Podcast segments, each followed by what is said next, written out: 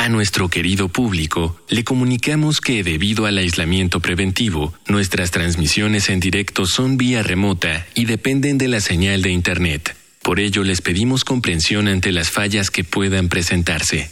Gracias por compartir estos momentos en casa con Radio UNAM y Vida Cotidiana. Radio UNAM y la Escuela Nacional de Trabajo Social presentan una serie interminable de causas y consecuencias. De cómo y por qué. De problemas y soluciones. Eso es la vida. Vida cotidiana. Sociedad en movimiento.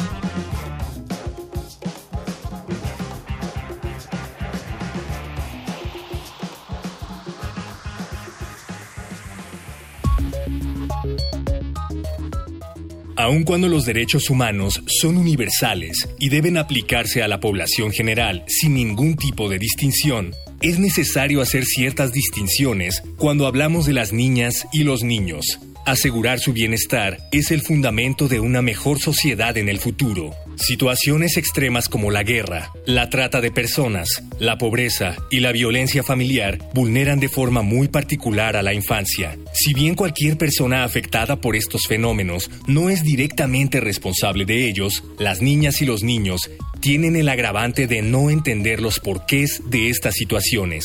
Por lo tanto, es necesario atender a este sector de la población durante esta emergencia sanitaria. Por ello, en esta emisión de Vida Cotidiana, Sociedad en Movimiento, platicaremos sobre los derechos de la niñez en la pandemia con el licenciado Juan Martínez Pérez García, director de la Red por los Derechos de la Niñez, y con Luis Enrique Aguilar, director de la organización El Caracol AC. Dialogar para actuar, actuar para resolver.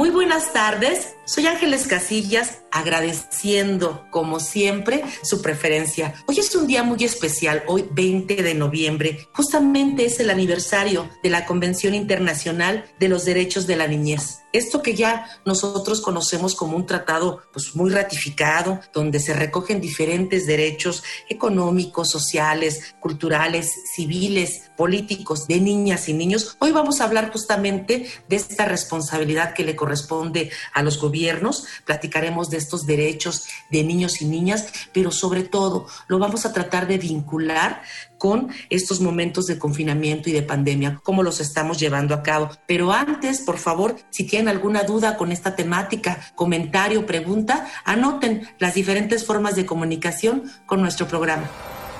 Facebook, Escuela Nacional de Trabajo Social, ENTS, UNAM. Twitter, arroba comunica, ENTS. Instagram, comunicación ENTS. Ya regresamos de los medios de contacto y me da mucho gusto dar la bienvenida virtual, estamos en cabina virtual, a Luis Enrique Aguilar. Bienvenido Luis Enrique, muy bonito día. Hola, muchas gracias, buen día. También está con nosotros Juan Martín Pérez. Muchas gracias Juan por haber aceptado la invitación. Gracias por esta oportunidad, un gusto estar con ustedes. Al contrario, gracias a ustedes dos.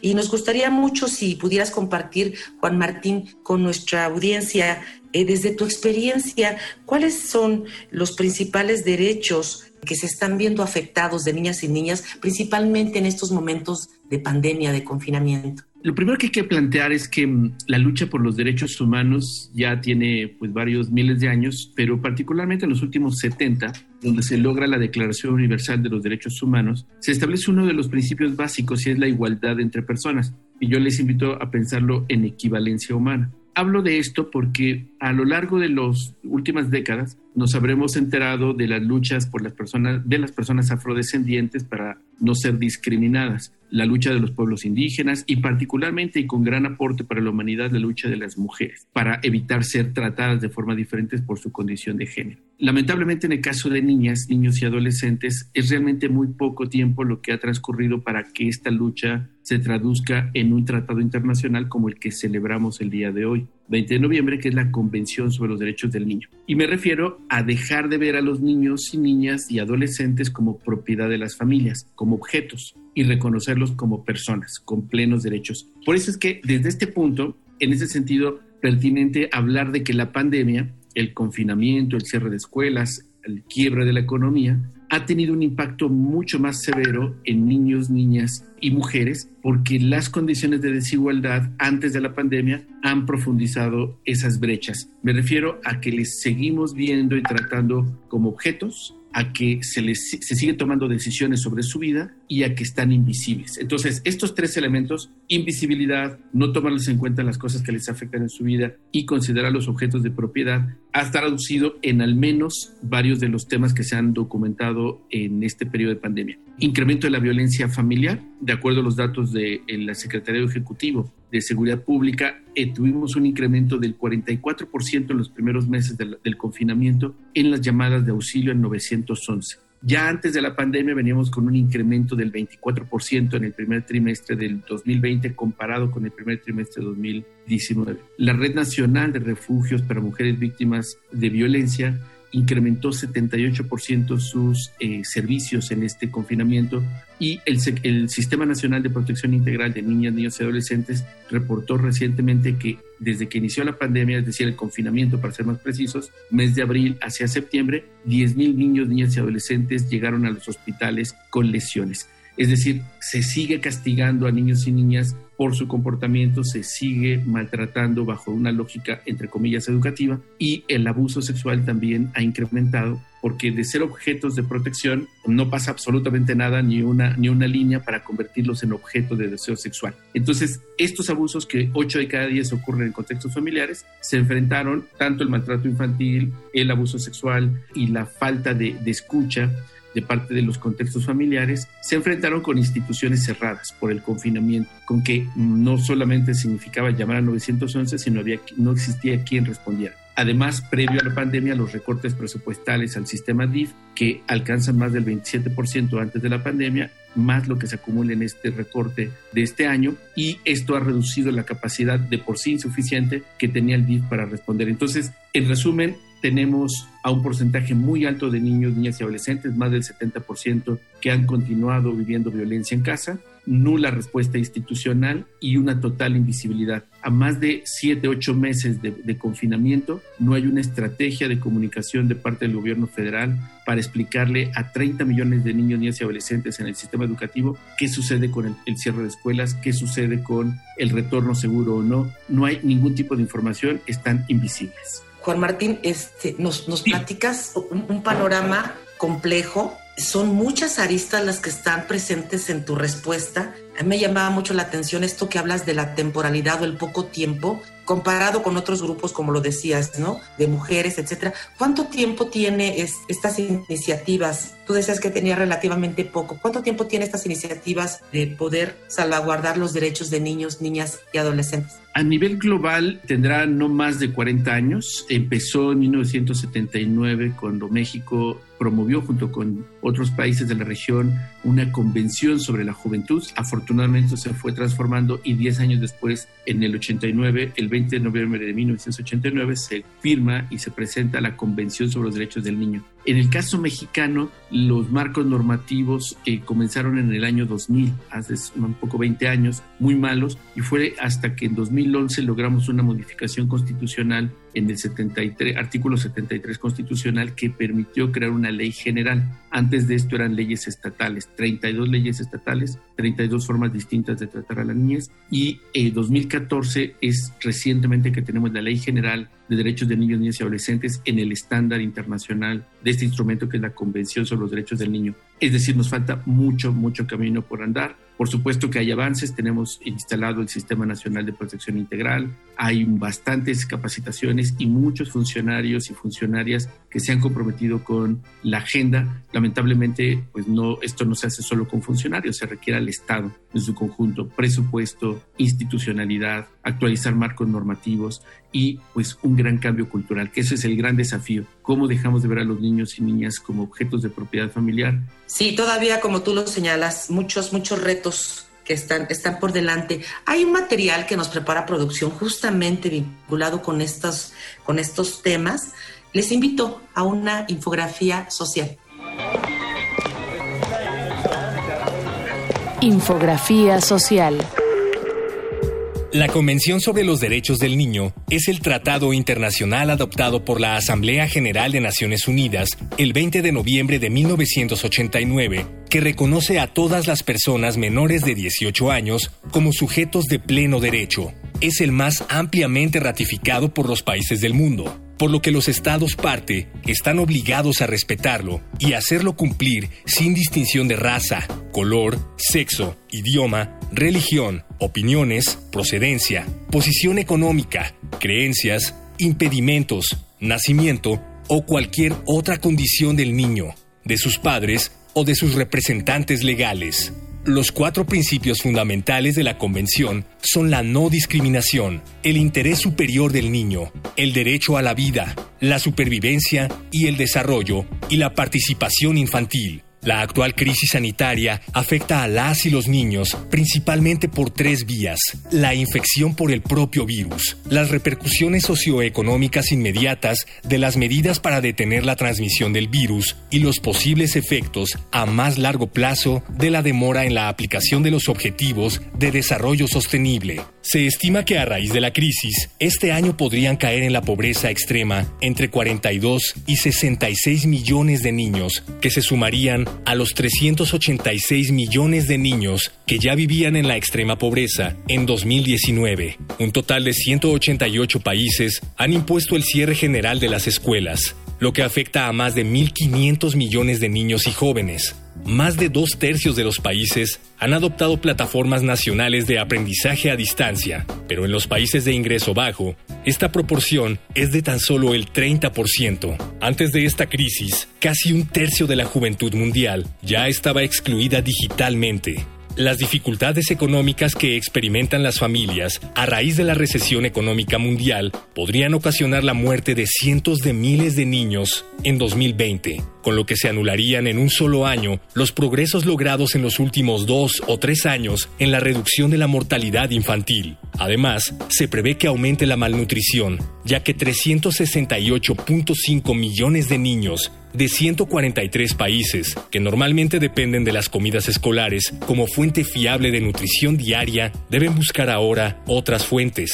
Por si esto no fuera suficiente, las medidas de confinamiento y aislamiento en casa aumentan el riesgo de que los niños presencien o sufran violencia y malos tratos los niños en entornos de conflicto, así como los que viven en condiciones insalubres y de hacinamiento, como los asentamientos de refugiados y desplazados internos, también corren un riesgo considerable.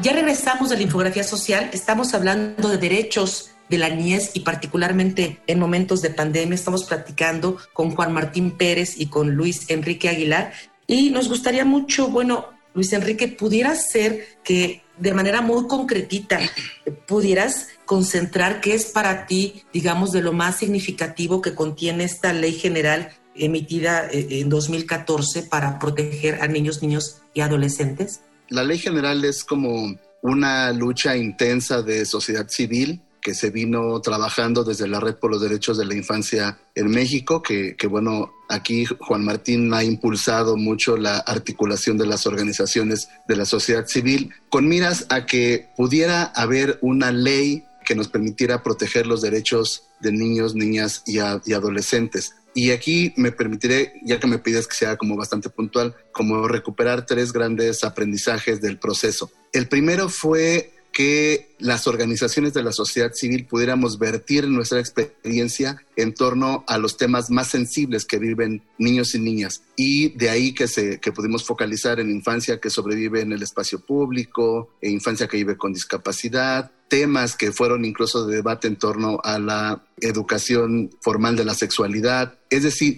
mucho de lo que se trabajó o está vertido en la ley tiene que ver con las preocupaciones de las organizaciones de la sociedad civil. El segundo punto que me parece importante es que tuvo que haber todo un proceso de convencimiento para diputadas y diputados en torno a la importancia que tiene una ley como, como la Ley General de Protección de Derechos de Niños, Niñas y Adolescentes. Y yo recuerdo que alguna vez me tocó estar con Juan Martín afuera de, de la Cámara de Diputados porque había que informar a, a cada una y a cada uno de los legisladores, pero además sí hubo una especie como de presión para que pudiera eh, publicarse y aprobarse aprobarse la ley. Y el tercer gran, gran aprendizaje creo que eh, seguimos en, ciernes todavía y es cómo podemos lograr que niños y niñas sean actores, digamos, dinámicos de eh, este, de este tema. Hubo consultas con niños y niñas, hubo eh, acciones que se realizaron para que pudieran participar, pero creo que si, si lo vemos a,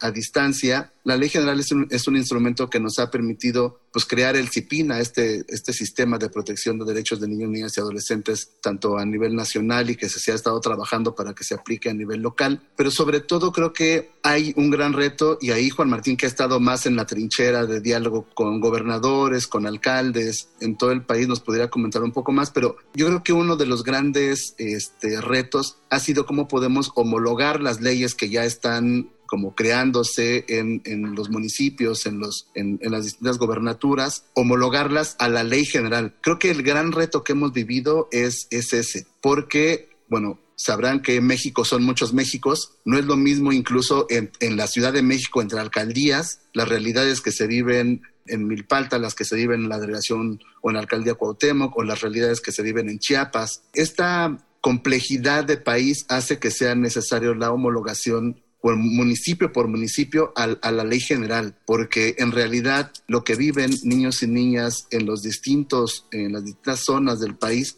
son muy, son muy complejas. Pensemos un poco desde la trinchera del Caracol, la organización en la que, en la que trabajo, no es lo mismo la infancia que vive en las calles en la Ciudad de México que la que está trabajando en San Cristóbal de las Casas, en Chiapas. Lo que nos está este, reflejando es que necesitamos que haya leyes que se homologuen a la ley general, pero que atiendan las para vemos en realidad tan solo en la Ciudad de México lo que nos toca atender desde el Caracol con infancia que vive en las calles es que ahora durante la pandemia vivieron una serie de violaciones a sus derechos súper graves y donde no ha habido ni una respuesta ni del gobierno federal y la respuesta que han tenido del gobierno local solamente han sido acciones de violencia. ¿Cuáles consideras que son, son estos, estos derechos que en momentos de confinamiento y de pandemia se han visto mayormente vulnerados para la niñez, para los adolescentes? Yo creo que uno, uno, al menos con lo que estuvimos trabajando nosotros durante la pandemia, digamos, el Caracol es una organización que no cerró. Bueno, cerramos las oficinas y, el centro de servicios como se, se, mandató a nivel federal, pero nosotros nos volcamos a las calles para visitar a, la, toda la población con la que estábamos trabajando. Y uno de los primeros que vimos fue el tema del derecho al agua. La población con la que estábamos trabajando no estaba teniendo acceso al agua. Las niñas adolescentes no estaban teniendo acceso a, a temas de El otro tema es que estaban viviendo una desinformación. La información que estaba llegando a toda la población no era la que estaba llegando a niños y niñas. De ahí que nosotros diseñamos una estrategia por medio de postales educativas especiales para, para niños, niñas y adolescentes para que conocieran qué estaba pasando con el COVID, de qué, qué es lo que se, eh, eh, cómo se podían proteger. El otro tema es el derecho a la protección del Estado. Fíjate que algo que encontramos es que niños y niñas no estaban teniendo acceso a gel antibacterial, a jabón, pero sobre todo a cubrebocas. Los cubrebocas que estaban teniendo acceso son cubrebocas para adultos que no les quedaban a niños y niñas. De ahí que desde el Caracol eh, diseñamos una estrategia para hacer cubrebocas en función de los rangos de edad para llevar para, desde niños menores de dos años hasta, este, se hicieron tres tipos de cubrebocas, ¿no? Pero la idea es que pudieran tener este acceso a insumos de protección, pero que ninguna instancia de parte del Estado estaba generando. Y en el tema de la educación empezamos a ver que había muchos niños y niñas que no estaban teniendo acceso al, a los sistemas de eh, escolares que estaban promoviendo. Hay niños y niñas que ni siquiera tienen acceso a la televisión o al radio. Algunas mamás pueden eh, tener acceso a un celular, digamos limitado a nivel tecnológico, pero era la única forma en que podían acercarse a la, a la, escuela. Pero no estamos encontrando ninguna acción del Estado para garantizar el derecho a la educación de niños y niñas. Y eso nos parece muy grave porque de por sí mucha población tiene un rezago educativo importante y en este caso, con la pandemia, de verdad, niños y niñas no están teniendo eh, acceso a estos recursos escolares. Por eso estamos hablando que eh, de los principales temas que están viviendo es el, eh, la violación a su derecho a la educación, a la salud en el tema de, de, de sanidad y perdón, se me olvida un tema. Algo que comenzamos a documentar es la violencia que estaban viviendo por sobrevivir en las calles algunos niños y niñas, otros que tuvieron que perder su vivienda, familias que se quedaron en la calle por la pandemia y que se fueron a la calle, toda la familia, incluso con niños y niñas, y no había ningún, ningún espacio. Por lo tanto, la policía los empezó a retirar de los espacios públicos. Híjole, definitivamente eh, tú señalas con, con tantos ejemplos este, lo que lo que lamentablemente hemos encontrado en estos momentos de, pandemia, de confinamiento, como más, más que una situación de salud es una problemática social que evidencia sobre todo las desigualdades y exacerba estas condiciones de violencia y de pobreza. Hay un material que nos gusta mucho que justamente recoge algunos testimonios. Hoy quisimos también vincular con la niñez algunos de estos derechos, si los conocen o no, y cómo los asimilan. Les invito a Voces en Movimiento. Voces. Voces en movimiento. Hola, soy Elena y tengo 11 años. Los que yo conozco son el derecho a la opinión, el derecho a una familia, el derecho a la vivienda, a la vestimenta. Sí, sí, creo que a todos los niños se les respetan sus derechos. Tal vez haya algún caso en el que no sean respetados, pero creo que es muy mínima la posibilidad. Pues puedes decir como, oye, yo estoy respetando tus derechos, tú puedes respetar los míos. Y si no te hace caso también, pues creo que esto ya sería una forma mucho más de otro nivel. Y si no respetan tus derechos de una manera, podrías, no sé, demandarlo o algo parecido. Hola, yo soy León Maries, tengo nueve años. Mm, sí, el derecho a comer, el derecho a la educación, el derecho a la salud, el derecho a tener una casa. Si no respetan mi derecho, acudo a alguien de confianza. Hola, me llamo Ernesto, tengo 10 años. Sus derechos son a la vida, a la alimentación, a la educación, al agua, a la salud. Sí, son respetados todos. Algunas veces no, porque hay personas que a veces no respetan tanto a las niños y niñas y no respetan sus derechos. Hola, me llamo Vania, tengo siete años. No, no porque hay niños en la calle trabajando cuando deberían estar estudiando. Si no se respetan mis derechos, decirle a algún otro adulto, si no se respetan los derechos de otros niños, decirles a mis papás para ayudar a esos niños y hacer valer sus derechos.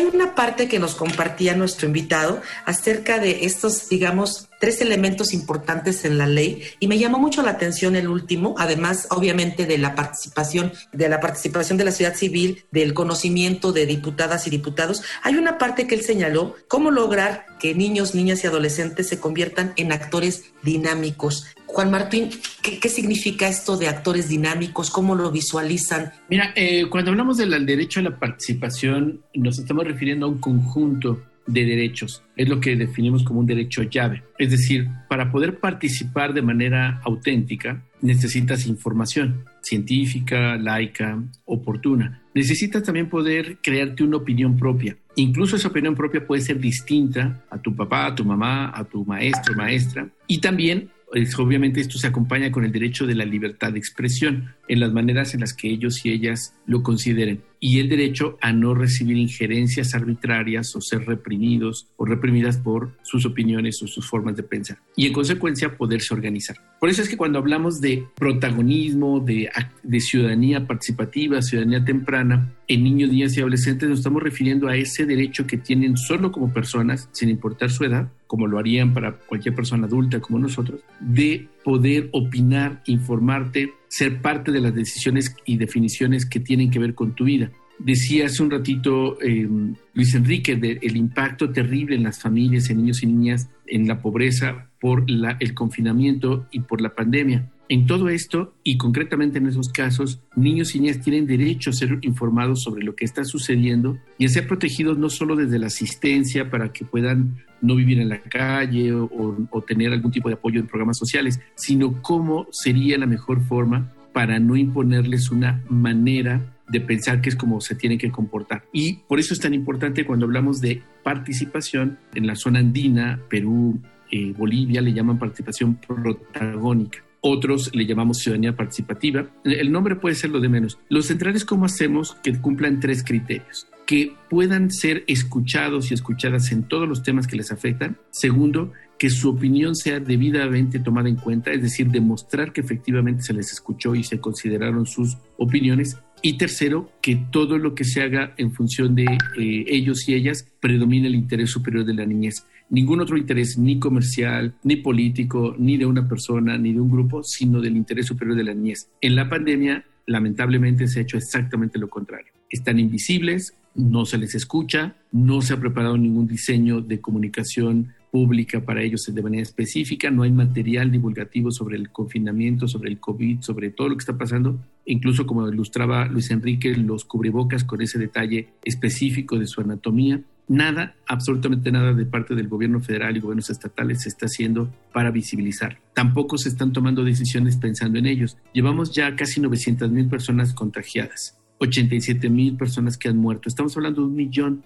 de familias que han sido impactadas de manera brutal por el COVID. Sabemos que es una enfermedad cara, además dolorosa y con mucha discriminación. Tenemos un millón de familias que, donde hay niños, niñas y adolescentes que no están siendo atendidas y priorizadas en función precisamente de la vivencia de estos niños y niñas, huérfanos, estigmatizados, con abandono escolar y con alta probabilidad de incrementar el trabajo infantil. Por eso es tan importante no perder de vista que cuando nos estamos refiriendo a equivalencia humana, a dejar de verlos como objetos de propiedad o como incapaces, es verlos como cualquier otra persona.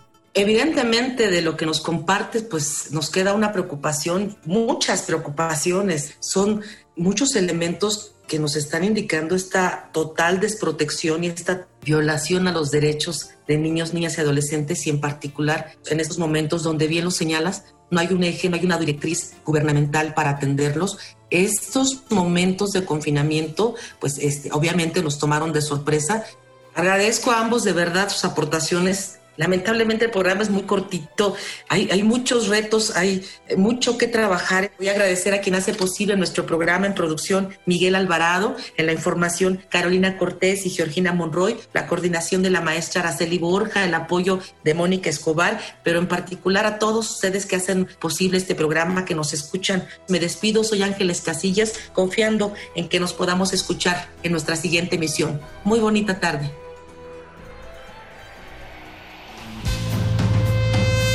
Vida Cotidiana es una coproducción entre Radio UNAM y la Escuela Nacional de Trabajo Social.